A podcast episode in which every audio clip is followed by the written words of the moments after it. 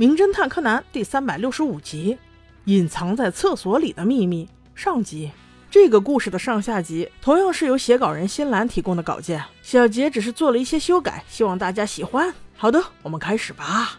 在一个漆黑的深夜，小艾还是在病着，在胡思乱想中，他做梦梦到了他和柯南，还看到了博士的桌子上正在滴血。他以为博士死了，于是立刻冲过去大喊道：“博士，博士！”就这样把自己给惊醒了。原来只是虚惊一场，阿笠博士确实趴在桌子上，而且也有红色液体滴下。不过那只是番茄汁而已。这一切都让灰原感到害怕，他害怕因为自己的身份害了身边所有关心他的人。就这样一夜无话，到了第二天，小兰也很担心灰原的病情，她特意一大早晨过来博士家为他煮粥，他却是一整个的不领情。刚才还好好说话呢，一看小兰来了，直接自己给睡了。要我看，你也就是个小孩儿，要是你变成大人，这情绪都写在脸上，难道这世界上就你委屈多吗？人小兰好心好意过来帮你，他又不知道你的过去，这样给人甩脸子不好吧？而且本身新一和小兰人就是一对儿，这如果要是吃醋，那就太肤浅喽。其实一直以来，小杰的立场都很明显。我知道灰原的粉丝特别多，但我是一个有原则的人，不喜欢就是不喜欢。我还是那句话，对于宫野志保灰原这个角色，我只能说我不讨厌他，但就冲他做的一系列事情，总让别人去猜测他心思的这种性格啊，我就是不喜欢。你瞧，这不又来了？这劲儿劲儿的，人家小兰过来给你做饭，你还装睡觉啊？因为小兰和园子有约，所以他俩出去逛街了。等小兰走后，灰原这才慢慢起来，看着碗里的粥，不禁在想：我让你来了吗？你对我这么好干什么？柯南这个小直男猜测不到他的心思，只能跟博士聊天，说怎么样才能早一点查到黑衣组织的消息，让灰原也得以解脱呀。博士突然灵光乍现，说他的一个朋友好像认识灰原他爸，不如我们去看看。他们现在工作的那个房子就是灰原家的呀。这说走就走，出发。他们三个是高高兴兴走了，但是全然不知，所有的对话被贝尔摩德用窃听器听了个遍。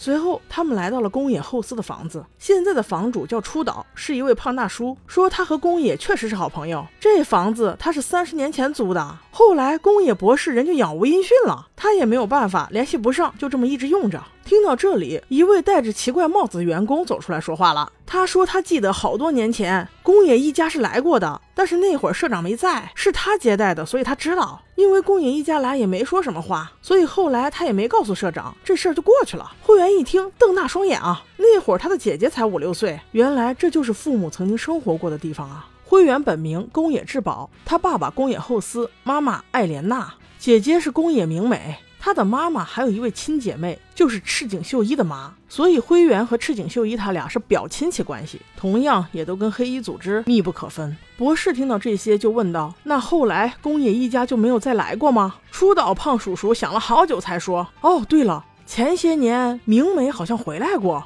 但是也没有做什么事儿，就是说要借个厕所。”柯南和灰原听了这话，立刻对视一眼，厕所肯定有猫腻儿啊！姐姐怎么可能无缘无故回家借厕所？一定是藏了什么东西，于是二人直接向厕所奔去。这时厕所的门还锁着，他俩猛劲儿的敲了敲，帽子男这才走了出来，看着这俩小孩疑惑问道：“呃呃，你俩一起上？”他俩管都不管，直接就锁门进去了，在里面翻了又翻，整个找了一遍也没找到姐姐藏的东西。话说这也不应该呀。这会儿恰好胖社长又过来敲门，想要上厕所，他俩无奈之下就只能先出来了。这眼看着到中午时间了，他们也是没吃饭。东西没有找到，肯定不能走啊。于是乎，公司员工提议大家出去买饭吃，所有人都要了汉堡、薯条、甜品什么的。博士一看，也点了些东西，说是中午饭之后再走吧。于是他们就派一个人出去买，而其余的人就聊起天来。有员工提到说，从明美来过的那一次之后，我们公司遇到过两次小偷啊。但奇怪的是，财务倒没有丢什么，大厅也没有被翻乱，就是卫生间有些乱七八糟的。